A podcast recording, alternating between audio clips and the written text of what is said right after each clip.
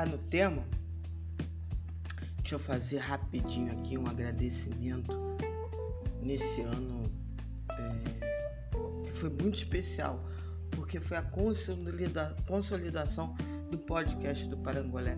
Essa semana recebi o análise de desempenho é, por parte da Enco e tivemos um aumento aí de 31% da base é, de ouvintes. Pô, sensacional.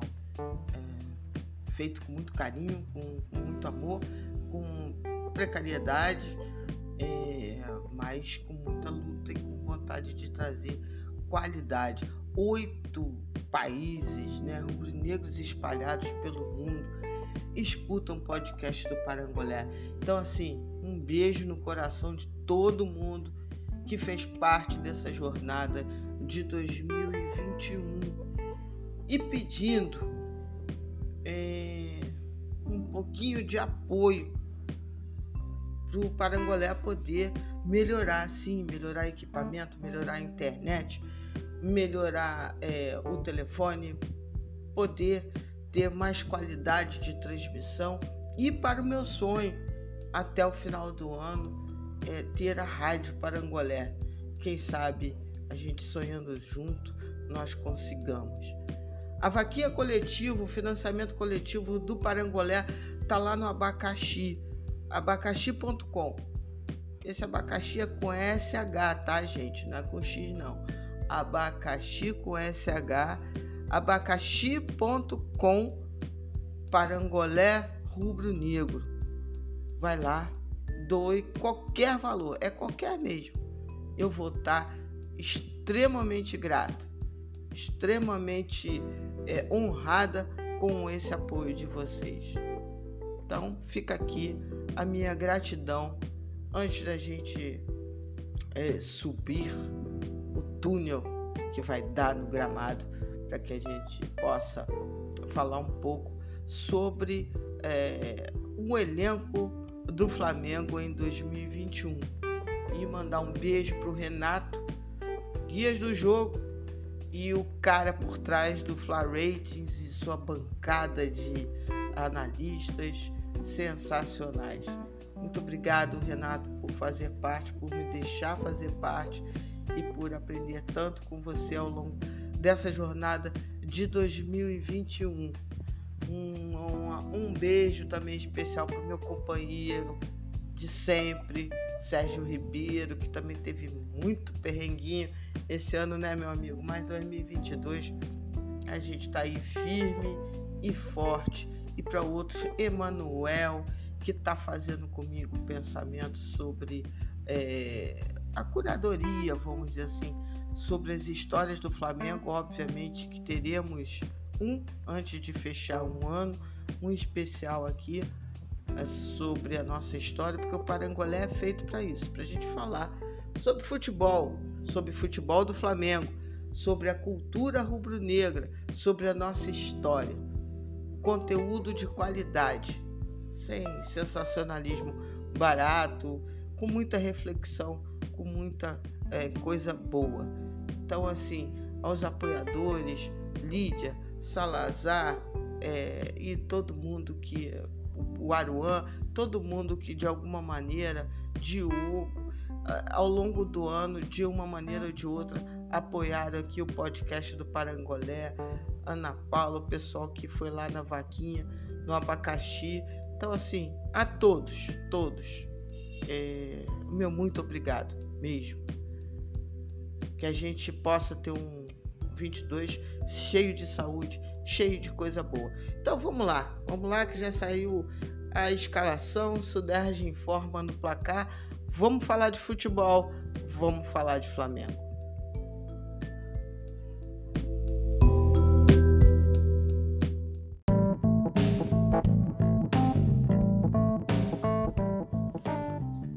Agora sim, vamos começar, vamos deixar a bola rolando, macia, né?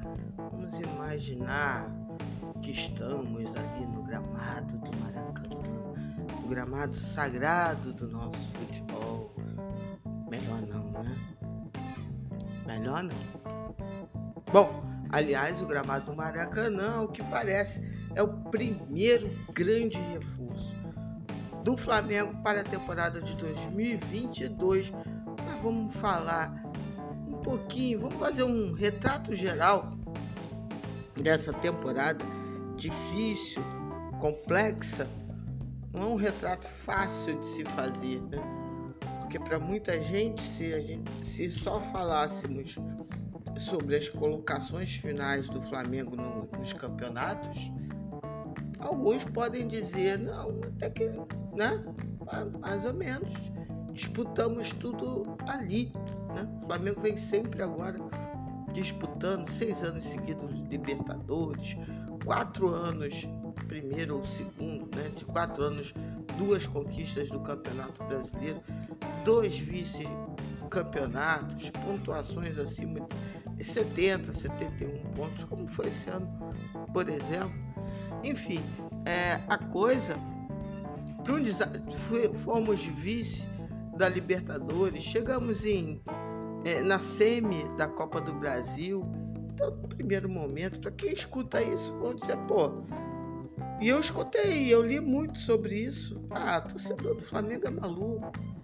Reclama de barriga cheia, não tem motivo nenhum, time muito bem, né? Não sei o que, pegam tanto no pé. No, prime... no primeiro momento eles reclamavam dizendo que a gente pegava muito no pé do Rogério Ceni, nosso treinador, até 10 de julho. Deixa eu ver se é 10 de julho, isso mesmo, 10 de julho de 2021, depois assumiu o Renato Gaúcho. Rogério Ceni saiu com um aproveitamento de 60,9% deixou o clube depois com uma conquista de campeonato brasileiro, o famoso é, gol do jogo do infarto, né? O jogo da telinha, a gente viu na telinha e o título carioca de 2021, mais um tricampeonato na conta, e o título da Supercopa o Renato Gaúcho teve um aproveitamento maior, mas não conquistou nada. Né?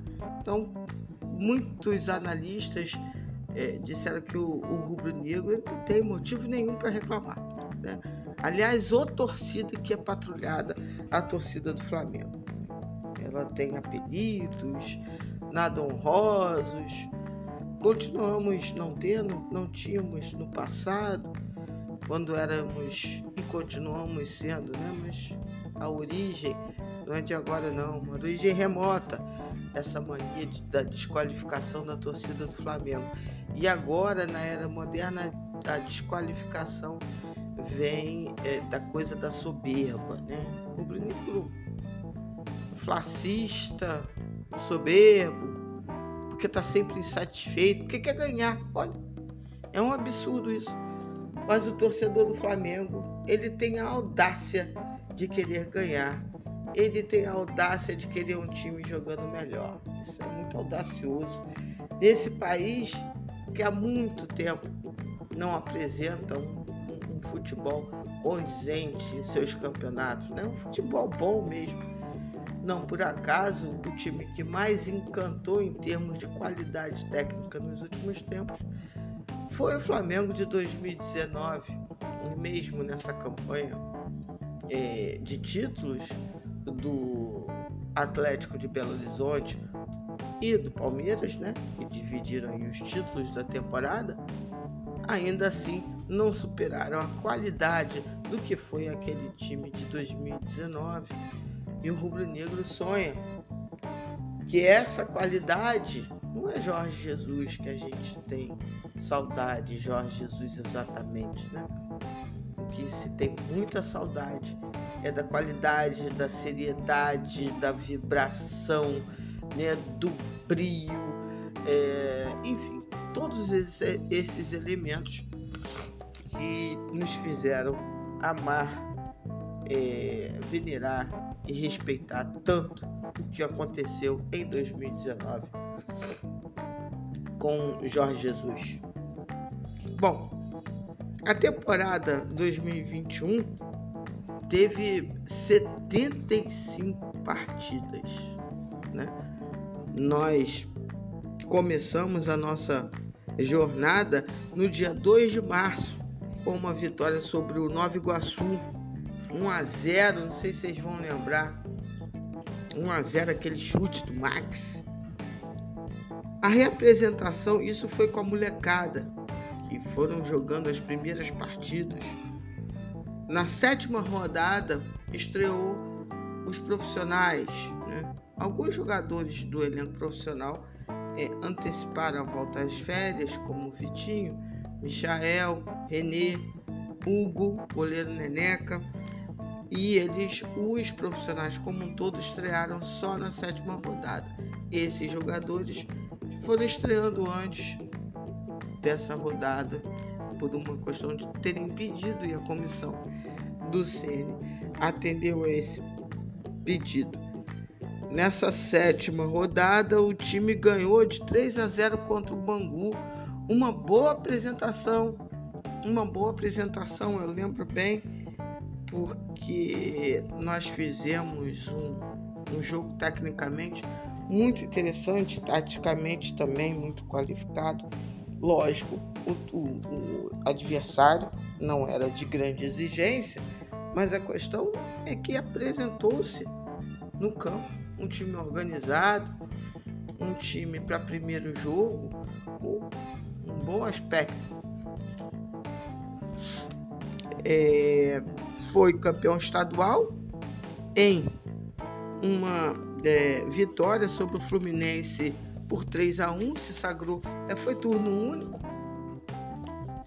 Se sagrou campeão da Taça Guanabara e tricampeão carioca o Flamengo.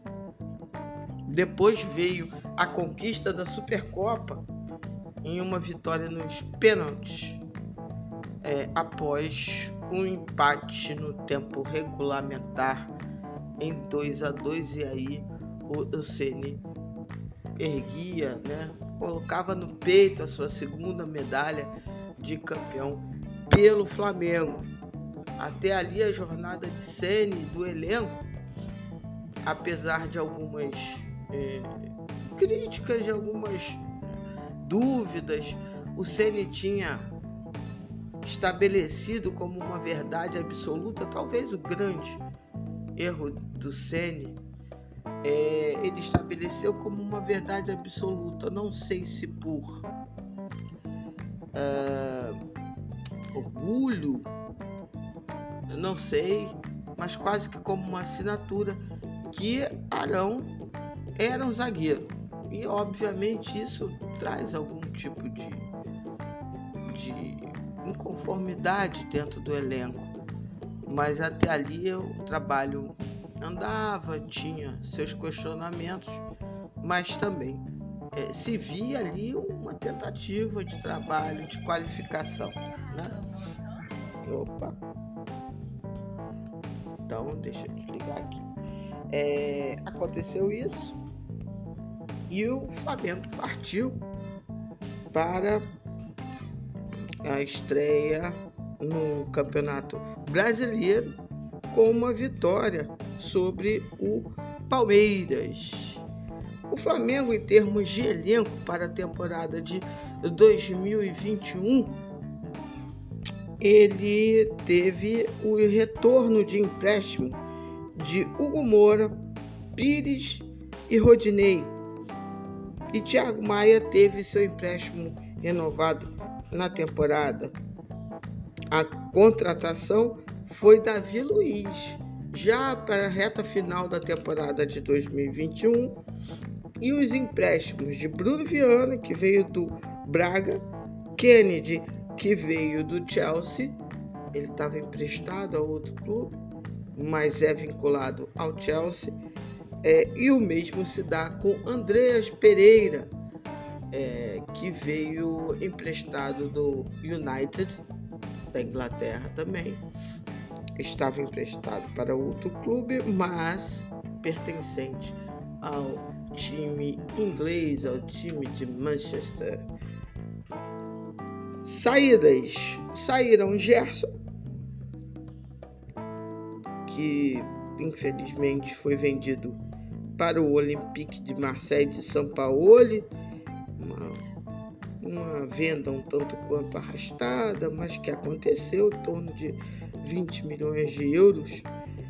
E Muniz, Muniz foi para o Fulham é, da segunda divisão inglesa e nós tivemos uma utilização base de 27 jogadores. Lili, então nós usamos 27 jogadores? Não, usamos bem mais do que isso. Esse é o número, vamos dizer assim, chamado os jogadores que participaram com mais alta minutagem no elenco durante o ano de 2021, o que é um número incrível de qualquer maneira.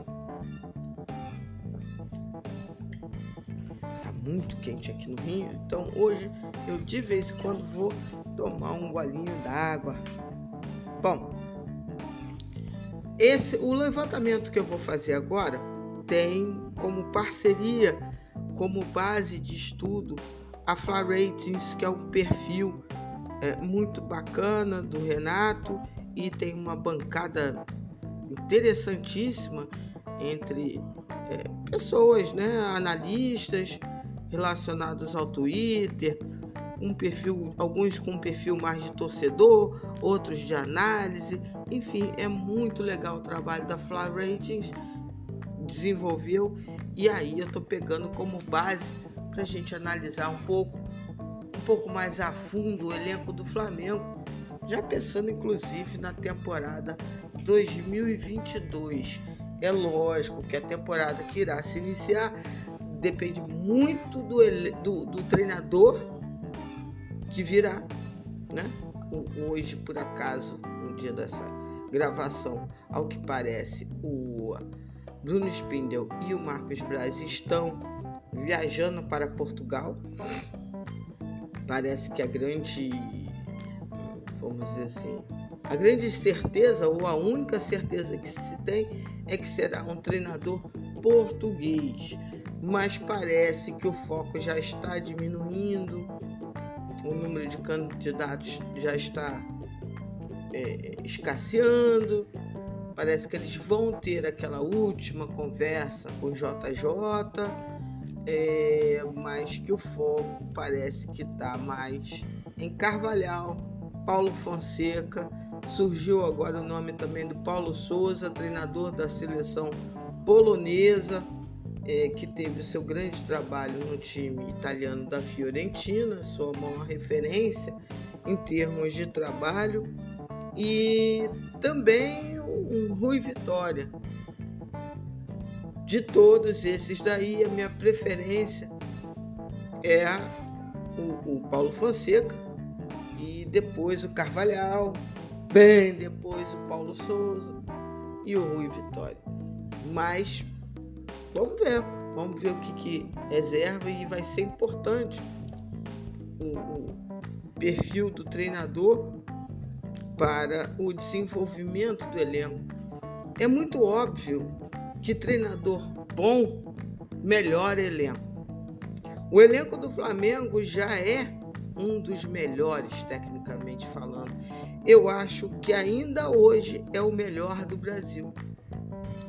Muita gente falando que nada, isso é uma fantasia, né? Tem um monte de pereba lá, tem um monte de, de cabeçudo que tem que oxigenar. Óbvio que tem que oxigenar, isso é basicamente todo elenco a todo ano tem que, tem que se ter a sabedoria de entender a melhor formação para o elenco. Mas ainda assim, nós temos um conjunto ali de jogadores que faz muita diferença na América do Sul. Tanto é que eu comecei falando, quem olha assim de desavisado, com um monte de coisa que aconteceu errado, ainda assim o time foi vice-campeão brasileiro, chegou à final da Libertadores, foi semifinalista é, da Copa do Brasil, teve dois treinadores na temporada, isso sempre é um motivo de perturbação. É, muitos, muitos problemas físicos, muito, muitos problemas em função da não paralisação do calendário brasileiro em data FIFA. Então, é, apesar disso tudo, nós tivemos esse nível de performance, não olhando com microscópio, é, de um certa, uma certa qualidade. E isso foi possível fundamentalmente porque temos um elenco com um bom nível técnico, de ótimo nível de, de, de alguns jogadores que não performaram tão bem. O, o elenco do Flamengo parece que a palavra-chave ou as palavras-chave podem ser é, contusão e oscilação. Nós tivemos um grande, vamos dizer assim, um grande jogador no elenco no ano, talvez o Motme, que é que é o mais importante jogador da temporada do time, que talvez tenha sido o Michael. Ele teve um número de, de jogos em alta performance, especialmente, mas não somente, mas especialmente no, no, no Campeonato Brasileiro, que chamou muita atenção. Um outro jogador que performou muito pouco, infelizmente, mas que quando performou foi bem, foi de Arrascaeta. Enfim, vamos fazer isso posição por posição. Vamos lá.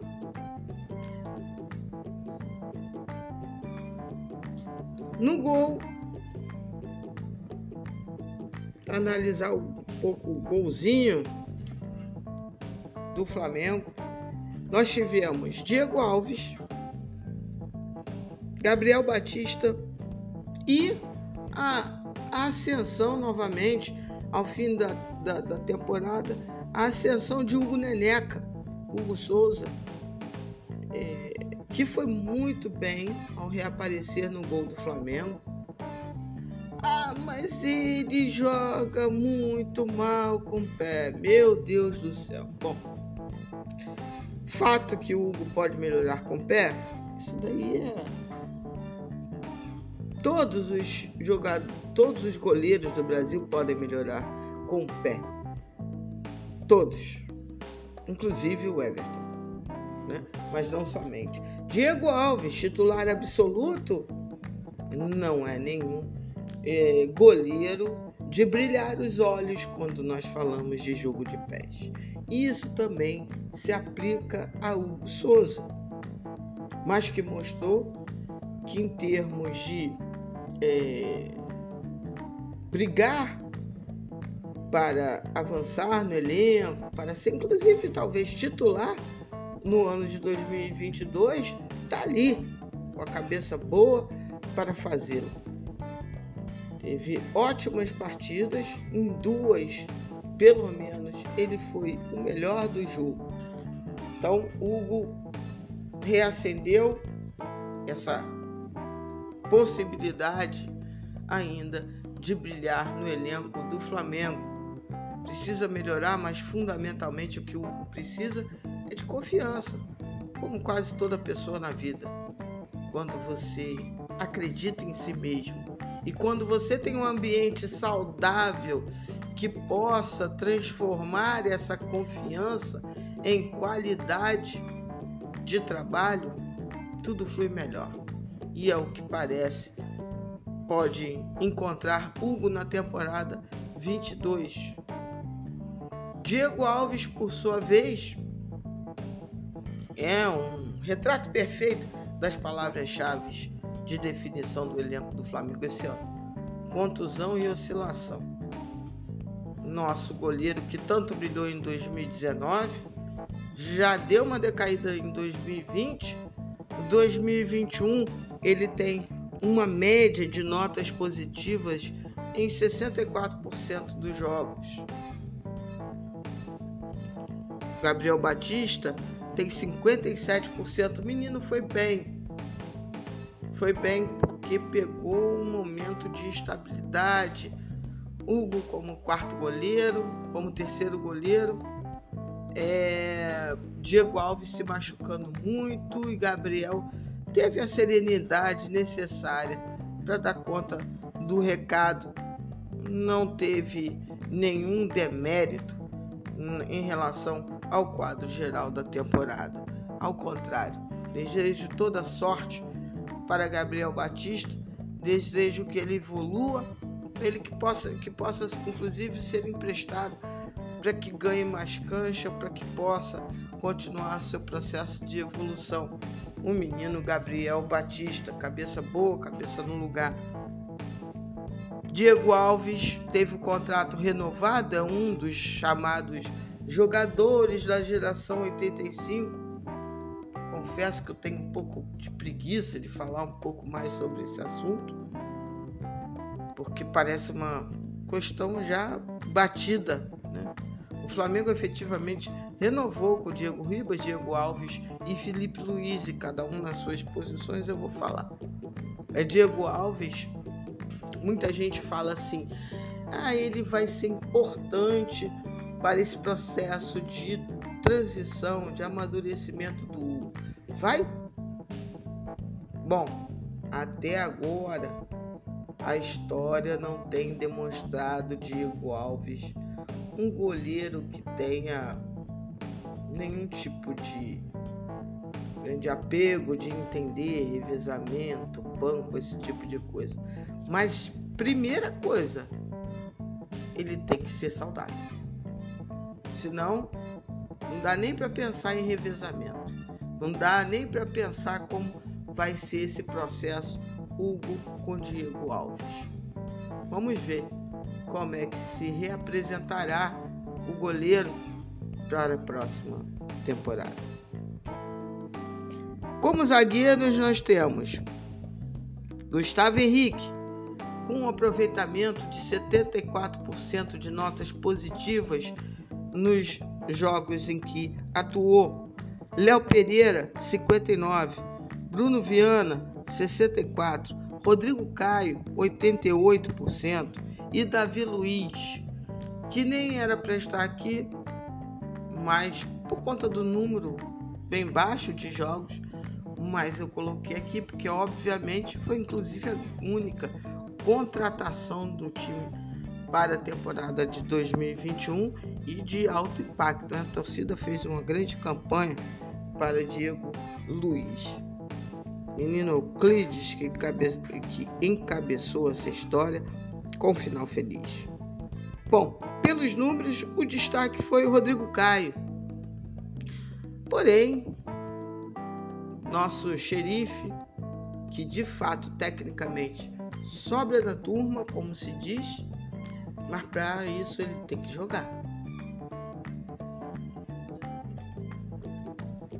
Ele se contundiu muito ao longo da temporada, terminou o ano fazendo uma artroscopia e é, espero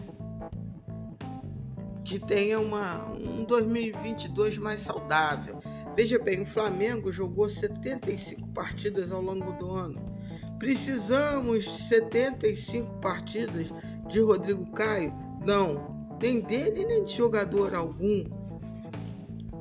Se ele atuar em cerca de 75% desses jogos, já é uma grande valia.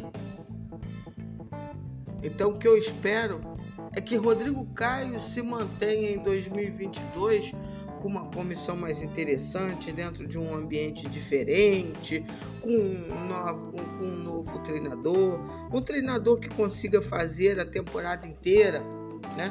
Que a gente sabe que quando tem troca de, de treinador, existe impacto físico na performance dos atletas, na preparação física dos atletas.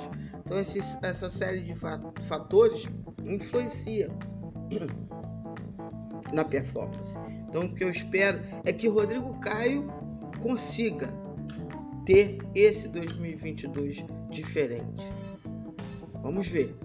Futebol ele tem, até por essa métrica de notas por exemplo, a gente sabe que quando ele atua, ele atua em ótimo nível. É, o destaque negativo é Léo Pereira. Léo Pereira não conseguiu, ao longo de 2021, ter alguma regularidade. Se tem uma pessoa, um jogador, que não pode reclamar de tentativas honestas com, com, com ele, foi Léo Pereira. Então, ele aparentemente não tem propostas para sair é, do Flamengo. Na, na, última janela parece que teve alguma coisa, o Flamengo não se interessou, até agora nada. Só que as, as janelas mais quentes são no meio do ano. Vamos ver se aparece alguma coisa ou se a mágica acontece com um novo treinador.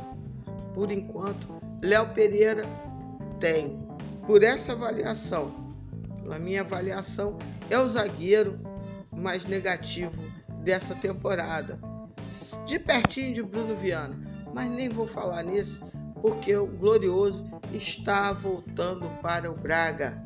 O Flamengo não vai renovar o empréstimo dele, então não vou gastar lábia nem o ouvido de vocês falando dele. Gustavo Henrique, por sua vez, apesar das deficiências, tentou, foi bem em alguns jogos, outros jogos não tão bem. 64% dos jogos que ele atuou, ele teve uma performance razoável. Nada mais do que isso. Nas laterais, René, 38%. Felipe Luiz, 72%. Isla, 52%. Mateuzinho, 77%. Rodinei e Ramon com 64%. Não dei a nota do nosso querido Rod, porque pelo número de jogos, de minutagem dele em campo, poucos jogos ele foi titular. Ufa, ele acabou ficando de fora da métrica mínima necessária, mas vamos falar nele. Então, assim, os, os destaques foram Felipe Luiz e Matheus. Lilia, mas Isla não é tão pereba assim, não. Isla não é tão pereba assim. Uma série de coisas aconteceram. Eu também quero ver um, um zagueiro com uma história interessante no futebol. É, zagueiro titular da seleção chilena.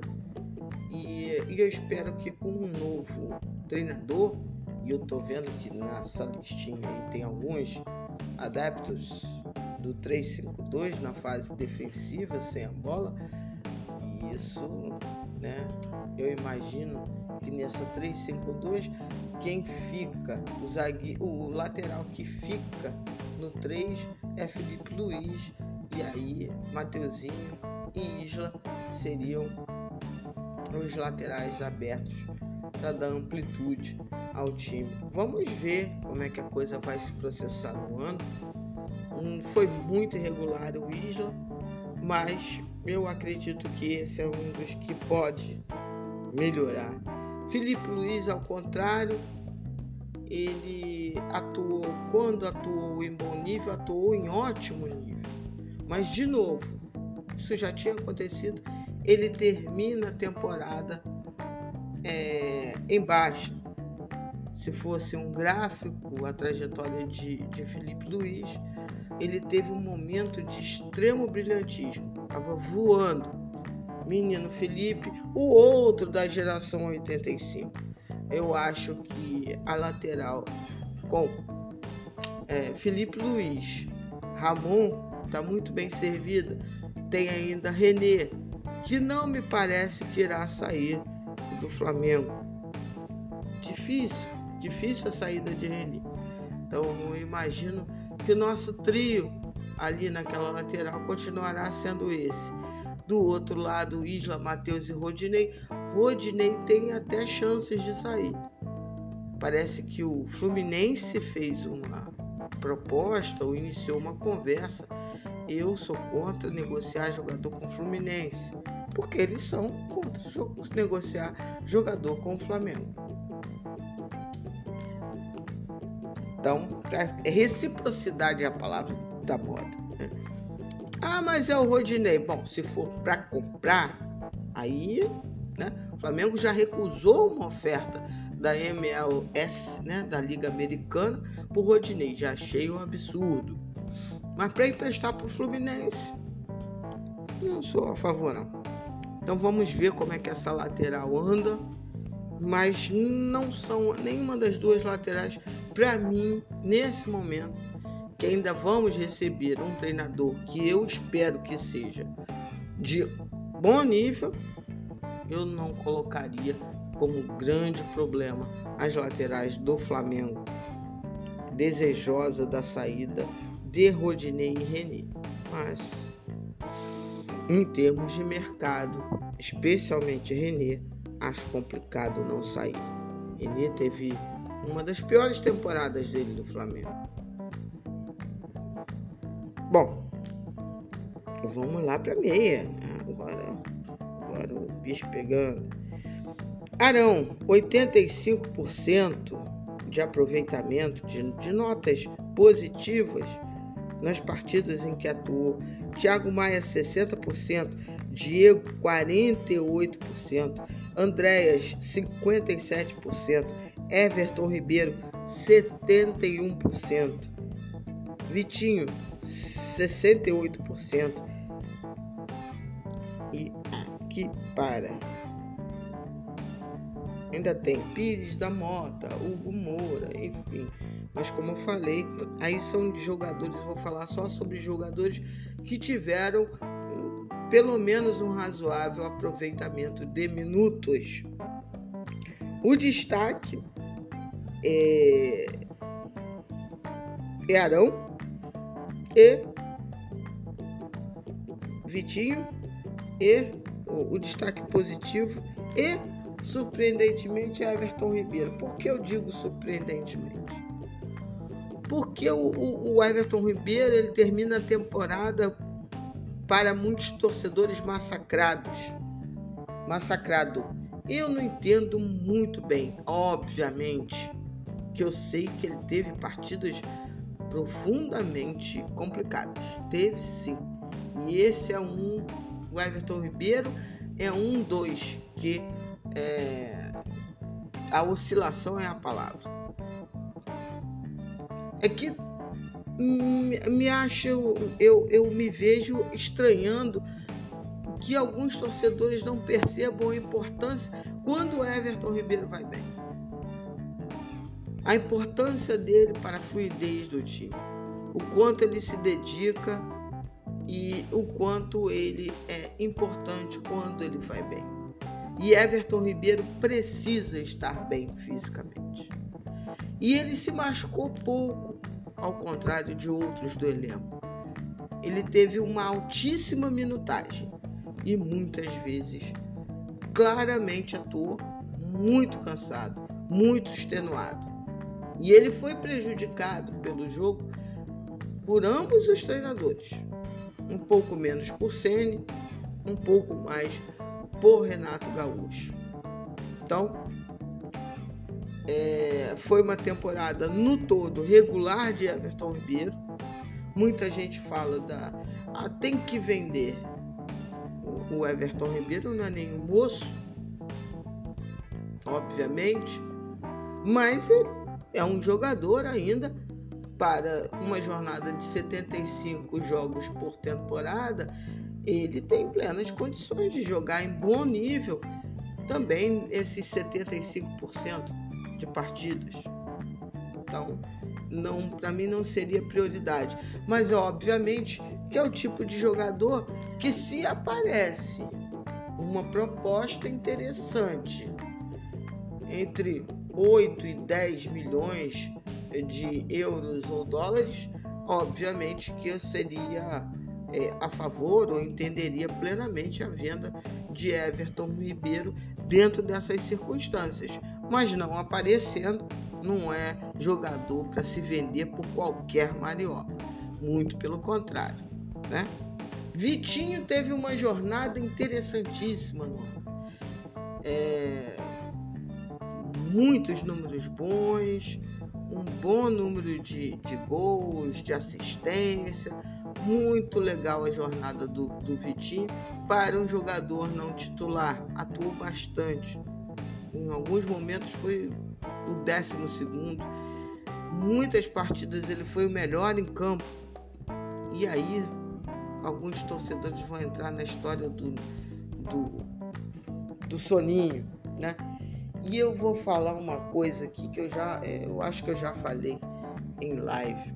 Tem, tem torcedor que ele gosta muito de se enganar por uma coisa chamado jogar para torcida. E se tem uma coisa que Vitinho não fará, nunca, não fez e não fará, é jogar para torcida. Ele se desliga dos, de alguns jogos, ele tem um processo é, anímico ali dele do jogo? Tem sim. Mas também tem coisas que são é, falsamente cobradas dele. A questão de Vitinho não é vontade. Muita gente com, é, é confunde o carrinho desnecessário, inútil, apenas uma mise-en-scène para a torcida como garra, como estar ligado no jogo. Às vezes a pessoa, o jogador, nem estava ligado no jogo, mas teve que fazer aquele carrinho inútil para mostrar para a torcida que ele joga pelo manto sagrado. O Vitinho não fará isso. Vitinho tem uma qualidade técnica rara no futebol brasileiro. Eu renovaria com Vitinho. Eu daria pelo menos mais duas temporadas para Little Vitor, que claramente provou por A mais B nessa temporada que ele não é um jogador para ficar enfornado, paradinho, enfiado na ponta. Ele é jogador de circulação. Ele é jogador para ter a bola e participar. Ele é jogador para fazer a bola circular. Ele é jogador que também é bom no enfrentamento físico. Ele é bom no drible curto, ele é bom no chute, ele é bom em assistência. Então, Vitinho é um dos destaques do Flamengo nessa temporada tão oscilante. Michael, o que falar de Michael? Michael foi um sopro de vida. Se reinventou, renasceu, se dedicou e ele tem uma coisa que para futebol, como na vida, é sensacional. É, Michael não joga no erro. Michael joga para a possibilidade do acerto. Ele sempre está apostando que vai dar certo. Se não dá certo, ele vai apostar novamente. Se ele tentou um drible e o drible não deu certo, ele não vai se impactar pelo aquilo que não deu certo ele vai para cima e vai tentar novamente, e novamente, e novamente. E no Campeonato Brasileiro, em especial, em muitos momentos deu certo. Michael deu certo no Flamengo. E isso é muito bom. Porque além de tudo, o menino Misha deu lição de vida, deu ensinamento e certamente alguns jogadores dentro do próprio elenco vendo e percebendo a atitude de Michael, podem ficar positivamente impactados, como por exemplo o próprio Vitinho. Então, palmas para Michael, para mim o grande destaque do Flamengo no ano. Thiago Maia, é, ele né, teve um, um período pós-cirurgia Aí ele retornou é, um pouco preso, precisa ser lapidado. E as informações que se tem é que o Flamengo está interessado no, na compra dele. Né? Ele tem lá um passe fixado em torno de 7 milhões de euros, algo assim. E, e eu imagino que o Flamengo vai conseguir é, comprar o Thiago e eu compraria. E reforço que para mim Thiago Maia é um jogador para segundo volante também, mas é para disputar com o Arão, que teve uma ótima temporada de regularidade, essa, tudo. Mas eu acho que o Thiago Maia pode agregar outras coisas também ali como primeiro volante. Então, para um treinador bom, que entenda do riscado e que repromova, reoxigene, a palavra da moda, né? Oxigenação. É, esse elenco vai ser muito interessante a possibilidade, quem sabe, de Thiago Maia brigar ali com é, Arão, com é com Arão. Enfim, é, para quem ficou tanto tempo parado, eu gostei da, da temporada de Thiago Maia dentro dessa perspectiva. Só que ele pode mais. Diego Ribas, o que falar da pior temporada de Diego Ribas, que teve um primeiro semestre até bem razoável, dentro das possibilidades das características do time. É, ele foi jogou com Sene de, de volante, de segundo volante. Tinha muitas questões defensivas, o time ainda com ele, mas ele fez boas partidas. Mas esse final de temporada é tipo para esquecer. Não sei exatamente o que se passou, porque por mais que ele não esteja bem, foram partidas deprimentes de Diego Ribas. Esse eu não renovaria em relação à temporada de 2023 do tal trio Geração 85. Por uma série de questões. Primeiro que eu acho importante que na, ali na área de, de meio campo a gente tem, tem nomes interessantes para subir da base que devem devem, no sentido da obrigatoriedade, ser bem trabalhados. E eu acho um desperdício ter o Diego Ribas, que de alguma maneira vai tirar minutagem desses meninos. Então, eu acho um, um desperdício e acho que poderia ser uma boa sinalização para o elenco como um todo. Mas o Flamengo renovou, então o que eu posso fazer agora é desejar que o próximo é, treinador que venha consiga, pelo menos quando botar ele em campo, ele conseguir é, é, uma performance minimamente digna, porque o fim de temporada dele foi realmente para esquecer, foi bem ruim. Andréas Pereira, Andréas Pereira é um menino pitico. Menino Pitico foi muito bem em algumas partidas, outras não tão bem, e uma em especial ficou marcado na história. Então, assim, eu vou resumir. Andréas não é jogador contratado do Flamengo. É, ele tá avaliado, tá, vamos dizer assim, fixado. Não sei porque não são números oficiais em termos de 20 milhões de euros e termina o contrato dele no meio da temporada. Se diz que ele está tentando, que ele já sinalizou para o Manchester que gostaria de permanecer no Flamengo. Bom, Pitico, pega 20 milhões de euros, se compra e se doa para o Flamengo. Para mim, não é um jogador que valha esse, essa grana. E olha, é para valer, tem que abaixar muito esse preço. Muito esse preço é um bom jogador, tecnicamente tem recursos, obviamente com um treinador bom ele pode melhorar, como todos os é, jogadores. Mas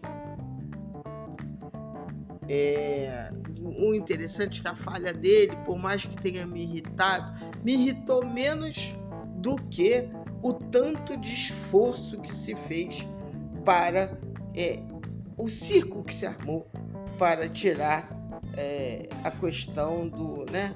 Ficou muito, muito chato tanta passada de mão na cabeça de Andréas Pitiquim. Agora que eu reparei, eu já falei do Misha que era para ser da área de atacante, né? Mas é que eu foi tão bem, Misha. Mas vamos partir para o ataque. Passar ali a bola para Pitico, que não, não precisa gastar tanta lábia assim, não. Vamos ver. Atacantes. BH 61%, Kennedy 45%, Pedro 58%, Gabi 72%, Arrasca 85%. Eu vou fazer o seguinte, eu não falei do Arrasca, mas ainda não entrei no atacante, então vamos falar de Arrasca. Só dei uma pincelada. Arrasca, quando jogou, jogou fino, só que jogou pouco. Se machucou bastante Arrasca. Serviu muito a seleção uruguaia. É fundamental, fundamental que a gente tenha Arrascaeta, de Arrascaeta, Jordiano de Arrascaeta em mais partidas. Ele não jogou um turno do Campeonato Brasileiro. Nem ele, nem Gabriel. Isso é um absurdo. Isso é simplesmente um absurdo. Então, assim, a Rasca, quando jogou, jogou muito bem. O problema é que, por dois motivos, contusões e seleção, ele jogou pouca quantidade para um time em que, é, que investe tanto nele. E isso, para mim, é um pecado total. Bruno Henrique, 61% de, apro de aproveitamento. Bruno Henrique vai figurar muitas vezes é, como o melhor jogador e muitas vezes como um dos piores jogadores. Talvez o Bruno Henrique seja a própria palavra oscilação. Um jogador que quando está naqueles dias, né, ele resolve a parada, voa. E o que eu espero de Bruno Henrique esse ano? que ele tem uma temporada menos oscilante, menos machucado, mas fundamentalmente menos oscilante. Mais bem preparado, como todo elenco do Flamengo. Kennedy 45% de notas regulares para cima, o que é um índice absolutamente desastroso do menino Kennedy né, que veio por empréstimo e possivelmente será devolvido na metade do ano. Queime minha língua, queime minha língua. Mas veremos. Pedro, 58%. Pedro também teve contusão, Pedro teve é, ausência em função da, do pré-olímpico, uma confusão danada. Teve um período que ele era um dos destaques, depois da contusão ele voltou bem mal. É, enfim, foi um ano também muito oscilante e de é, é, Pedro P9, nosso queridão queixada. É o outro que eu faço fé para esse novo trabalho com o treinador que vai chegar. Gabi, 72%. 72% é, de um jogador que não completou um turno do Campeonato Brasileiro pelo clube que paga o salário dele. Se isso não é um absurdo, não, não sei mais o que, que é. Então veja bem o aproveitamento do Flamengo com Gabi, Arrascaeta, Everton Ribeiro, Perelé, ele sobe enormemente. Nós tivemos os nossos erros, os erros do clube. Mas não se pode negar os efeitos dessa coisa nefasta chamada CBF. Por coincidência, em um ano em que a presença de um grande patrocinador da CBF se mostrou extremamente forte, uma tal de R, MRV. Coincidência, né? Essas coincidências do futebol e da vida. Fazer o quê? Enfim, a gente pegando todo esse caldo do elenco, dos principais jogadores utilizados pelo Flamengo, não foi pouco, que se tem é um elenco que sofreu, foram mais de 40 é, lesões musculares no elenco, um dos times que mais sofreu com isso, um time extenuado, mal planejado em termos de, de minutagem, um time que sofreu com dois treinadores com um quase não treinador, que se chamou Renato Gaúcho. Um ano turbulento, complexo, e que eles também têm que entender, e aí só eles têm essa resposta. Quais os elementos internos, intrínsecos ao coletivo de jogadores que formarão a grande base do Flamengo para 2022. Não vejo grandes mudanças no elenco para 2022. Prevejo sim mudanças maiores para 2023. 2022 eu acho que a coisa ainda não será com muita profundidade, por isso, inclusive, eu espero que seja um treinador que consiga ter dois anos de trabalho aqui no Flamengo. Talvez por isso até eu torça mais para Carvalhal do que para o favorito técnico, Paulo Fonseca. Paulo Fonseca ainda tem mercado na Europa forte. E talvez a gente tenha o mesmo problema que teve em relação a JJ. Carvalhal pode se encontrar aqui, que é um bom treinador, treinador que gosta de trabalhar com jovens e não vai ter espaço na Europa mais para grandes clubes, para grandes jornadas, para grandes conquistas. Aqui ele tem esse cenário todo. Então, assim, de uma certa maneira, apesar de reconhecer que Paulo Fonseca é melhor, tem uma trajetória mais interessante, talvez lá no fundo eu esteja torcendo mais para o professor Carvalhal. Pelas necessidades do Flamengo, por ver, por exemplo, que em 2023 esse time vai ser profundamente é, é, modificado, que a gente precisa usar melhor a base, que a base não pode ser mais é, um mercado de mariola barato. Nós temos jogadores que podem ir bem. Nós temos pérolas interessantes, muito jovens, a base ainda tem muita coisa para melhorar. Se investe muito, mas tem lacunas de eficiência que precisam, principalmente na captação de jovens talentos. O Flamengo aposta na base muito em contratações da chamada meia confecção, jogadores já com seus 14, 15, 16 anos e outros clubes vêm captando melhor jogadores com menos idade para uma formação mais prolongada. O Flamengo precisa melhorar essa faixa.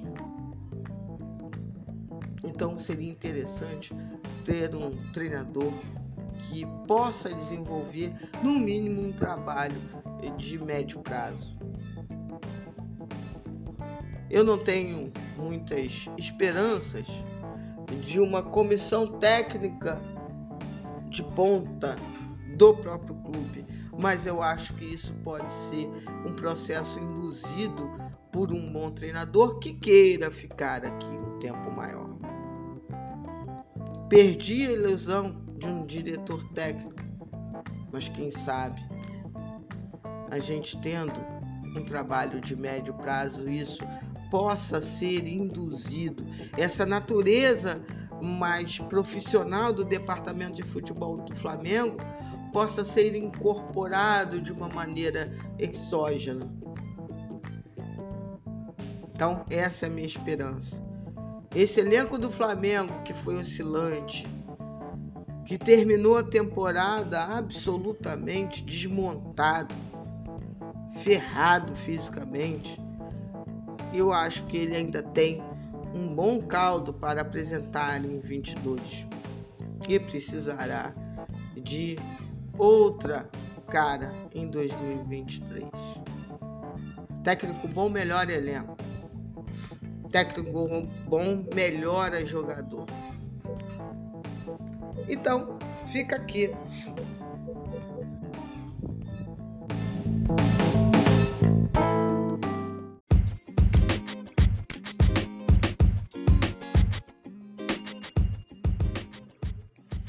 Então, Já foi no finalzinho.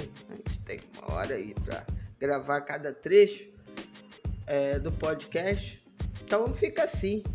O, a avaliação geral do elenco do Flamengo em 2021. Agradecendo a vocês. Semana que vem a gente tem um último podcast.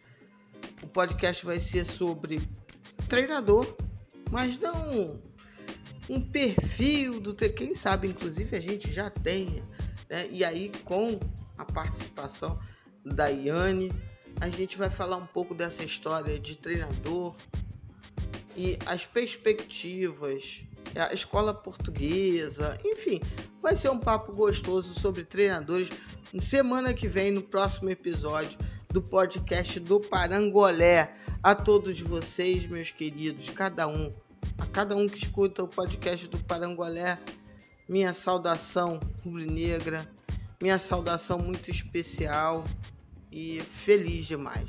Lembrando, quem puder, vai lá no abacaxi.com, abacaxi com SH, tá? abacaxi.com, procura Parangolé Rubro-Negro e apoie, apoie nossa caixinha de Natal Parangolé precisa de vocês para crescer cada vez mais. Então, saudações rubro-negras, amém para quem é de amém, axé para quem é de axé, aleluia para quem é de aleluia, shalom para quem é de shalom. De minha parte, namastê para geral. Até a próxima.